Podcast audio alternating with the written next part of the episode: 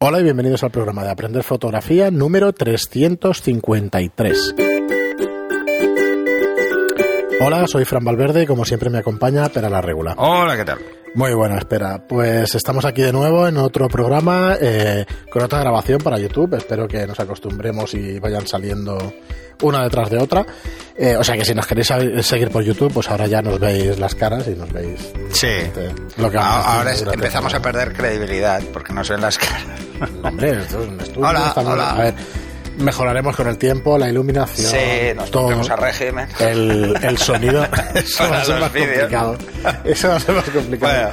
Eso puedo hacer un crowdfunding, a ver si... Exacto. Vamos a hacer un crowdfunding para preparadores físicos. Eh, pero no, hombre, para un coach de estos...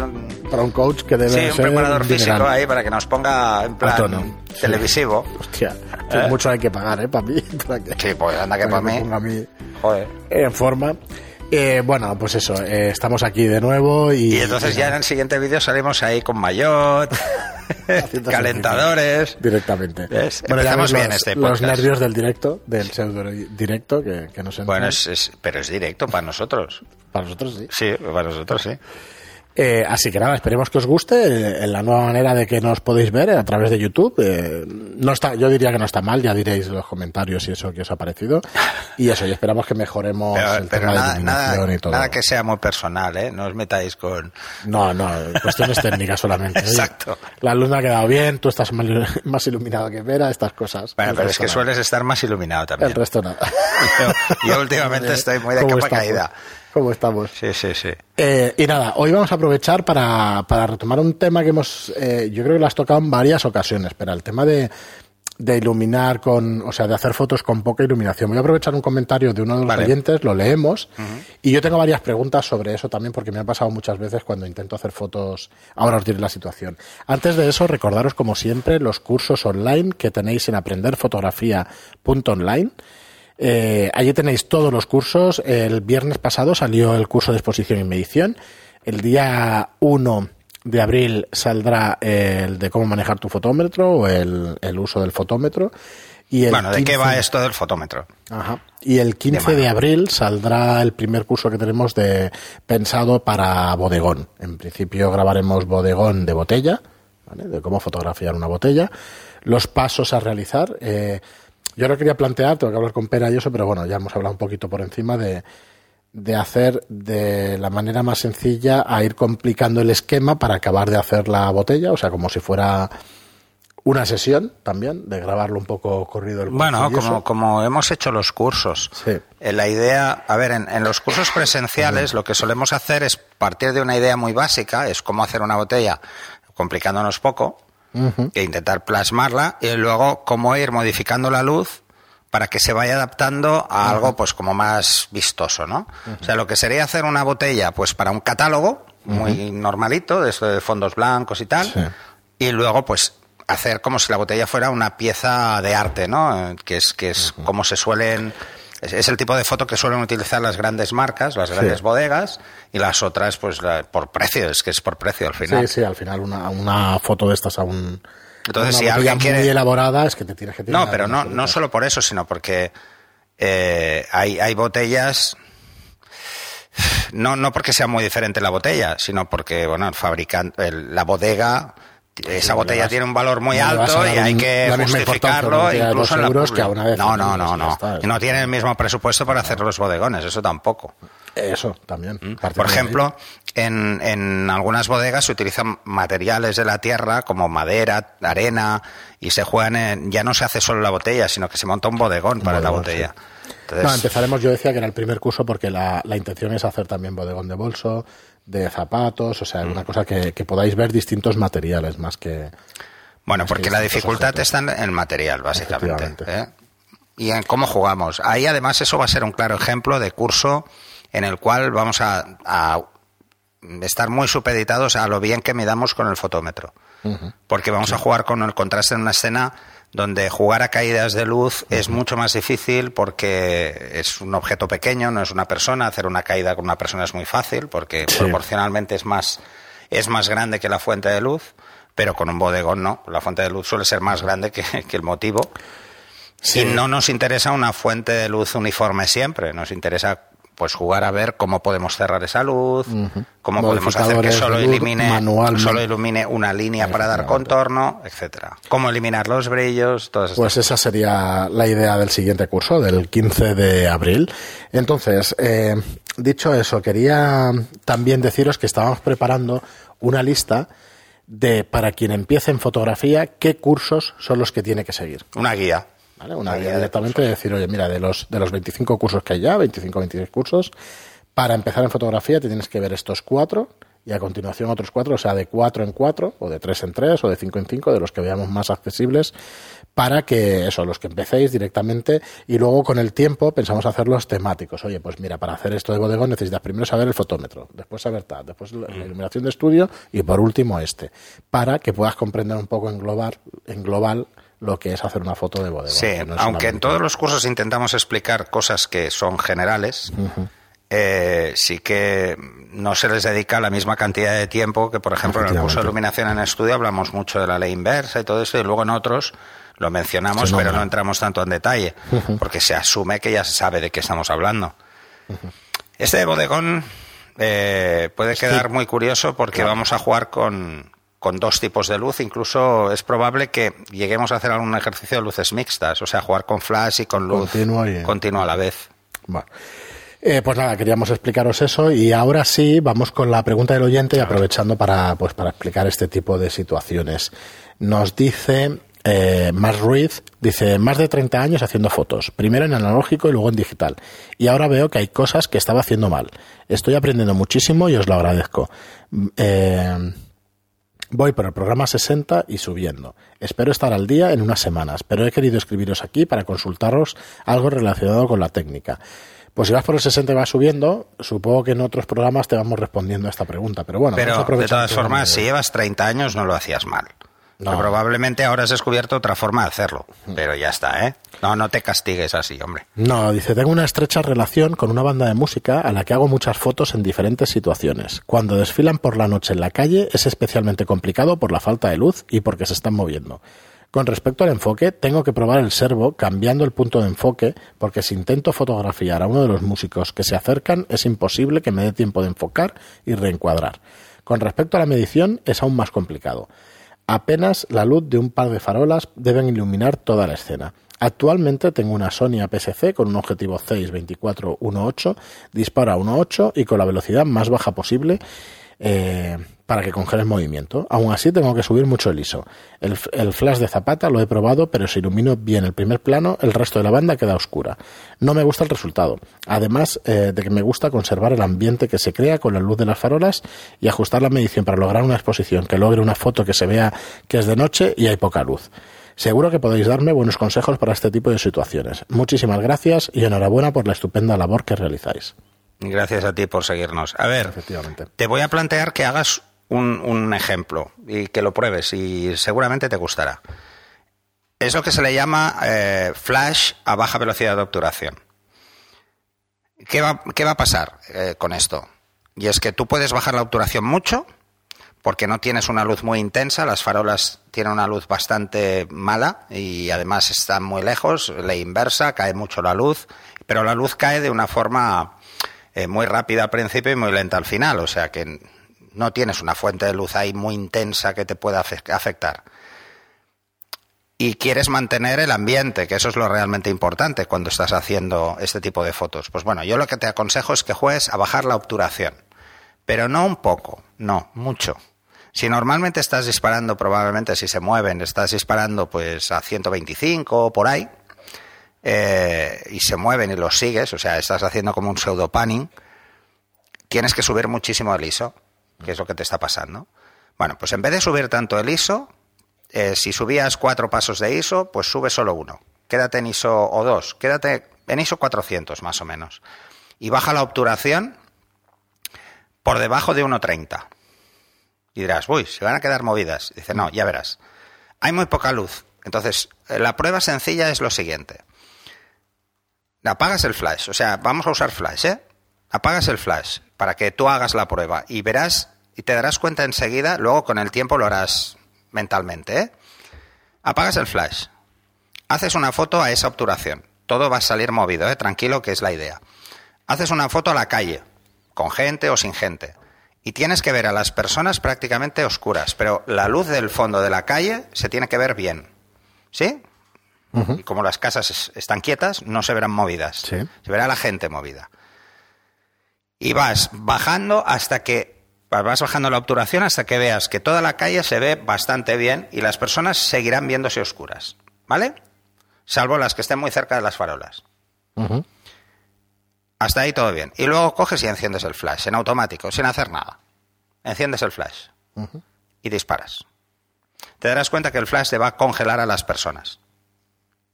A las personas que están en primer plano estarán congeladas. Solo se verán movidas las que le dé la luz directa de las farolas. Y da un efecto muy chulo.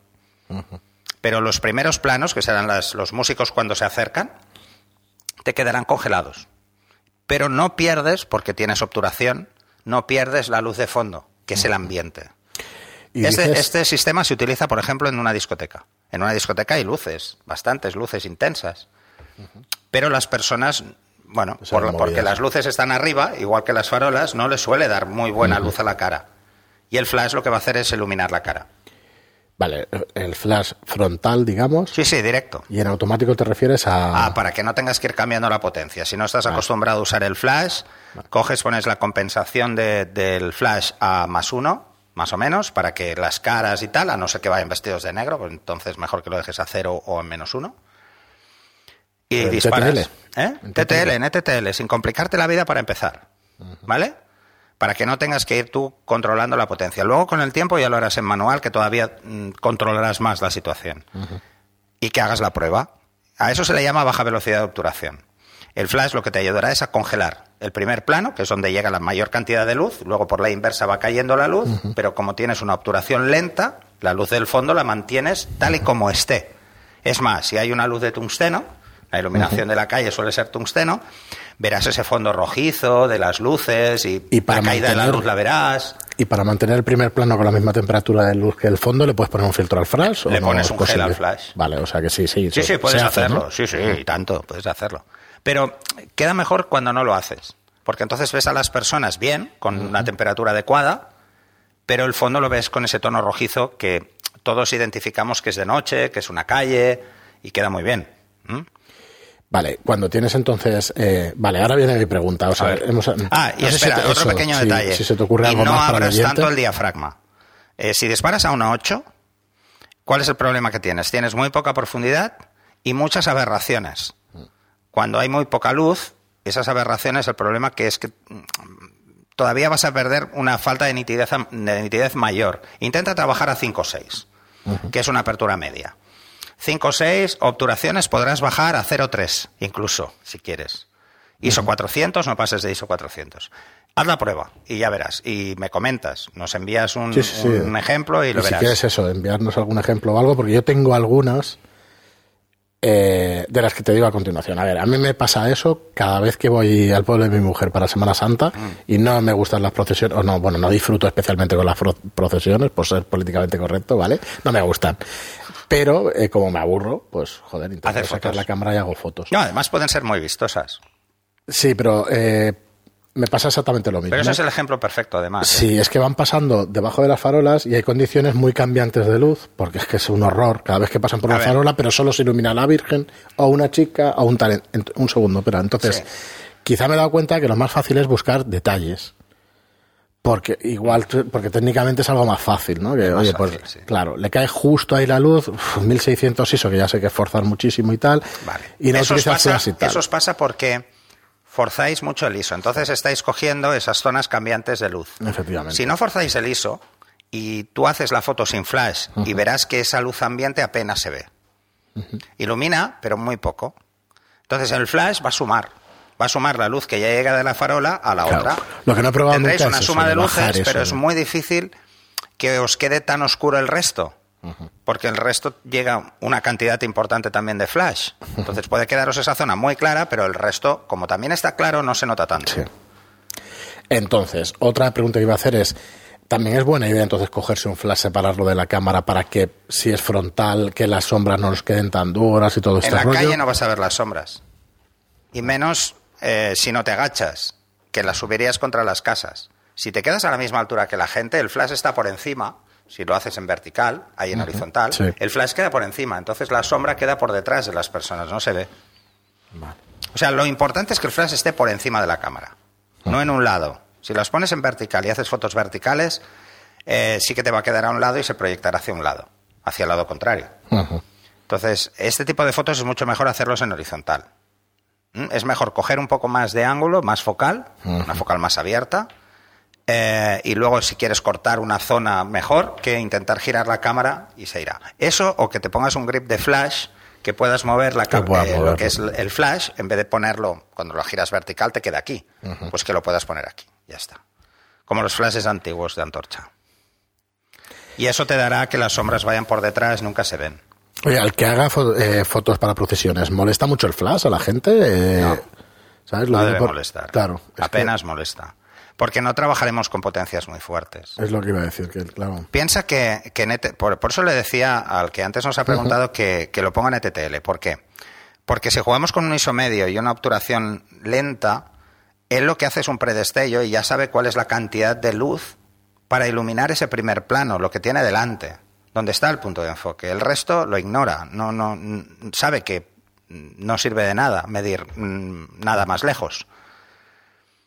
Pero hay una ventaja si lo ponéis en ETTL cuando estas fuentes de luz son un poco cambiantes. El ETTL descarta en la medición las luces más altas y las sombras más oscuras. Entonces, como lo descarta, si hay alguien con, eh, por ejemplo, con una, una vela, Sí, sí, la vela no es una fuente muy intensa, pero es un punto muy, muy brillante. Entonces, eso lo que hace es restar ligeramente la, la exposición del flash, para que no llegue tanto, para que no se sume y se rompa. O sea, que curiosamente es una de las situaciones donde lo hace bastante mejor. Lo hace ¿no? muy bien. No es que lo haga mejor, lo hace exactamente igual que lo harías en manual. Lo que pasa es que en manual, si vas a estar cambiando todo el rato, tienes que tener mucha práctica. Sí, tienes que tener mucha práctica. Es, es un tema de práctica, ¿eh? Lo mismo que va a hacer la cámara en ETTL va a ser, si tú coges, te lo pones en manual, te lo pones a dos metros y juegas un paso arriba, un paso abajo. Un paso arriba para irte al doble de distancia y un paso abajo para la mitad. Ya está. Otra situación que, que me ha pasado este fin de semana. Voy a hacer fotos en un teatro, en un teatro, en una especie de casal, de una casa de cultura.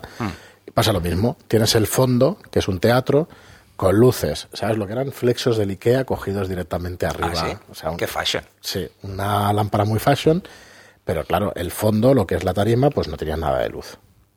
Y además no hay luz ahora que me lo estás ahí ni de explicando, fondo. claro. Entonces hay muy poquita luz ambiente, claro, no se me ocurrió que me hubiera ido muy bien bajar la obturación, captar toda la del fondo y tal y meterle el flash. Es muchísima más Porque fácil. era un baile, era un baile de unas chicas, era un grupo de ocho o nueve chicas bailando y hubiera podido congelar ahí Sí. y sacarlo del fondo. A ver, pensar que lo Mm. que congela es la obturación que sea más rápida. En ese caso es el flash. Si toda la, si la obturación que tú pones, 0,3 por ejemplo, que es un tercio de segundo, es muy lenta, es todo esto, es, es una cantidad importante de tiempo, el flash solo dura una fracción minúscula de ese tiempo, ahí es donde congela. Y además puedes jugar a lo que es primera o segunda cortinilla, depende de si hay luces ambiente que pasan o que vuelven. ¿eh? Si, por ejemplo, hay carrozas que se mueven hacia Sí. adelante, pues lo pones a la segunda y la luz queda por delante, lo pones a la primera, queda por detrás y puedes jugar. Entonces, es una situación muy interesante. Eh, os pongo un ejemplo. Eh, una foto muy, muy chula. ¿eh? Hay una serie de, de carreras que se hacen a última hora de bicicletas, por ejemplo, estos descensos que se hacen Sí. a última hora de la noche, porque lo chulo es la carretera iluminada. Y que bajan muy rápido. Pues ahí podéis jugar a baja velocidad de obturación y veréis la cara de la- del ciclista perfectamente nítida, porque es el primer plano y es la zona que se mueve mm, en teoría más lento, o sea, proporcionalmente más lento, pero por ejemplo veréis los radios totalmente movidos y destrozados cuando Las hacéis piernas a una medias, muy baja. claro. La parte final, que le llega menos el flash, la veréis más movida que la parte donde da el flash, y entonces los efectos son muy chulos. Claro, entonces, este, este tipo de fotos es, se hace mucho, pues por ejemplo, en, en salas de fiesta, en, en discotecas y tal, este tipo de foto es muy impactante, pero es que en, lo podéis hacer en procesiones perfectamente, con una banda por la calle, todo, incluso en conciertos. Lo que pasa es que en conciertos suele haber mucha luz en el escenario. Entonces, si bajáis mucho la obturación, se ven movidos. sí. Tenéis que hacer equilibrio. Pero, por ejemplo, esto os va muy bien para hacer fotografías a bandas en clubs nocturnos. Que la luz que hay en el escenario es baja Claro. es baja y entonces, claro, necesitáis eh, disparar con una obturación que, bueno, que el, guitarrista no se vea toda la guitarra movida, aunque queda muy bien, ¿eh? Mm. Pero que como mínimo la cara la podamos congelar. Esto en primera instancia va muy bien. Luego, con el tiempo, cuando dominéis esta técnica, ya me lo dirás, ¿eh? si te va bien, mm. cuando domines esta técnica empiezas a jugar a qué? Pues empiezas a jugar a que, eh, con el Fresnel del flash de Zapata, a que solo ilumine una parte de la escena. Ah, y bajarás todavía más la obturación. Entonces todo quedará movido menos esa cara que tú quieres centrar. Entonces jugarás con el Fresnel y en vez de jugar con un ángulo pues de 45, de 46 grados, que es un 50 milímetros, pues te irás al 105 y cogerás una zona muy pequeña. Vale. O jugarás con el zoom. El siguiente paso de este tipo de fotos es jugar con el zoom es poner una obturación muy lenta, es un tercio de segundo, incluso medio segundo, eh, hacer, dejar el Fresnel abierto, dejar el Fresnel abierto del zoom, o sea, ponerlo como si fuera un 50 y tú tener montado igual un 24-105. Entonces, si a 105, disparar y luego cerrarlo, o sea, abrirlo hasta 24. Vas a congelar la cara y la persona, pero luego vas a coger todo el ángulo completo con luz ambiente. Y eso, la verdad es que podéis hacer fotos muy chulas, muy chulas. Además, esas son más vistosas. Yo he visto fotos de este estilo, eh, por ejemplo, en San Fermines, en las fiestas por la noche, incluso en los encierros de última hora, que ya no hay mucha luz y se puede jugar un poco, pero sobre todo, bueno, en las fiestas la gente por la calle. no, ya te digo que esta Semana Santa lo probaré porque le estoy cogiendo el gustillo al flash porque es una cosa que va muy bien. Es que el flash le da miedo a mucha gente. Pero, pero, es que pero el flash te permite hacer cosas que si no estás muy mm. supeditado. Es que este fin de semana igual con las sombras, hostia, es que era imposible. O sea, tenía ahí un sol que no se podía estar y con el flash te permite poner a los modelos en sombra, hacerlo. Hacer relleno. Jugar al relleno. Sí, o incluso, incluso aunque estén al sol, jugar a que las sombras no sean tan duras. Claro. Muy bien, Pera, pues, pues yo creo que ha quedado un programa muy interesante con de cómo afrontar Hemos hablado situaciones varias veces con poca tema de la baja velocidad de obturación. Sí, muchas veces lo has explicado y tal, pero con ejemplos, pues quizá quede un poquito más claro. Bueno, porque es que se asume mucho que mm, fotógrafos, por ejemplo, de discoteca, Sí. Sombra total. Hostia, flash de relleno. Si le das un relleno es perfecto. Queda, bien. queda muy bien. Y ves que eh, está súper duro porque venía el sol. Mm. Estoy enseñando ahora una foto, pero sí, sí, yo creo que quedó. Es que es mejor, es mejor. A ver, yo os lo he dicho muchas veces. Eh, ir a exteriores a hacer fotos de retrato horrible. y no tener flash como apoyo es un error. Para mí es un error. Eh, porque la situación de luz que igual más nos interesa, por el fondo, por el entorno, no es la mejor en cuanto a iluminación. Entonces vais a necesitar que un flash os eche una mano. Mm. Lo típico, queréis hacer fotos de gente que hay, está debajo de un árbol. Están en sombra. Están debajo de un árbol mm. y además hay zonas de luz y zonas de sombra. Ahí hay que darle un pequeño relleno porque si no, la mm. sombra es muy dura y se ve muy oscura la zona que está en sombra. y queda muy natural. Parece mentira que quede tan natural. ¿Por qué queda natural? A ver, el flash, cuando hacemos bien un relleno, queda natural, ¿por qué? Porque estamos sumando luz. Simplemente estamos dando más luz de la que hay en la escena, mm. pero estamos, estamos a una distancia de tres pasos. Lo que estamos sumando es mm. menos de un tercio de la luz. O sea, estamos por debajo del 30% de flash. Sí, no acaba de verse. O sea, el flash no debe verse. Si se mm. ve el flash, la foto está mal. Porque el efecto flashazo es porque hemos sumado mucha luz. Diez pruebas me salió bien esta. Pero claro, cuando te sale bien, dices, ostras, aquí Lo está. en automático. No, no, no. Lo que pasa es que yo en manual no controlo todavía nada. ¿sabes? pues, pues hasta que no. Es, muy fácil. Eh, lo explicamos en el curso de Flash. Sí, sí, sí, sí, ya me acuerdo. Si si yo quiero iluminar algo que está a 3 metros, hago que el flash llegue a 1. Sí, sí, sí. Por ley inversa. Es la que me quedó caerá, Cuando me acordé de la teoría, de, mira, hay que bajarlo y tal. y Caerá, caerá esos tres pasos, o sea que lo tenéis muy bien. Pero esto es la inversa, esto lo veis en el curso de flash de Zapata. Eh, y entonces no se nota. En, cuando estamos jugando con ausencia de luz y estamos ahí en la calle y solo queremos coger ambiente, hay dos opciones. O sube el ISO o bajo la obturación. Si subo el ISO, ¿cuál es el problema? Sí, sí, está muy bien, pero tengo que subirlo mucho si quiero mantener una obturación alta. Y necesito una obturación alta para congelar a la gente, para que, porque si no todo el mundo estará movido. ¿Y cuál es el problema? Que entonces tengo mucho ruido. A la mínima que me quede una zona más oscura, como intente subirla, hay ruido. Si yo lo que juego es con una exposición más larga, la cantidad de luz que entra es mayor, porque hay más tiempo. Entonces no necesito tanto subir el ISO. Estoy compensando la idea de reciprocidad, ¿eh? Al final la exposición es la misma, Sí. pero la estoy supliendo con que al mismo tiempo estoy poniendo un flash y entonces me puedo quedar un paso por debajo y eso es lo que hace el flash. Si el flash va a iluminarlo todo es cuando queda mal, porque veréis el primer plano muy bien iluminado, el fondo oscuro. Si no queréis que el fondo os quede oscuro, pues vais bajar. bajando, vais bajando la velocidad de obturación Sí, y veréis sí. que vais llenando ese fondo. Bueno, pues creedme que es cuestión de práctica, porque es verdad que lo que decía yo al principio de los podcasts, de ir aprendiendo a recordar y tal, a la que lo pones en práctica es mucho A la más gente que hace nocturnas, por ejemplo, eh, y queréis hacer una foto en la calle. Este es un ejemplo muy típico. Os vais a una calle, ponéis el trípode, abrís el obturador, pasan los coches y vemos las líneas rojas de las luces de, de los coches. Líneas blancas, líneas rojas, que son los coches que pasan. Vale, pues hacer esa prueba. Poner esto, ¿vale? Ahí, tal cual. Abrís eh, la obturación a lo que queráis, ¿sí? Y justo cuando pase un coche, solo un... Bueno, que pasen varios coches, ¿eh? Pero a un coche en concreto le pegáis un flashazo. Y veréis las luces exactamente igual, pero un coche bien, que se verá nítido. Claro. Y es porque habéis congelado ese, ese instante del coche. Claro. Y eso, son, eso queda muy bien. Queda muy chulo. Imaginaros que lo que queréis es que se vean todas esas líneas y justo cuando pase una moto le pegáis un flashazo. Entonces veréis la moto y las líneas que la atraviesan. Bueno, pues esto es a menor escala, porque no, no le he dado ahí 20 segundos de obturación, sino que le estoy dando nada, un tercio de segundo. Muy bien, Pera, pues hasta aquí el programa de hoy. Nos vamos de tiempo y tenemos las cámaras estas que hasta que no tengamos las ideales para pasarnos Ah. de la media hora, pues no podemos darle más duración. Fijaos que bien, ¿Cuánto que bien me viene? ¿eh? 27 minutos. Bueno, y esas llevaban un minuto más, o sea que... Por eso ya cortamos aquí, que estamos en el margen de seguridad de dos Además es que esa es mi cámara, pero no veo el piloto.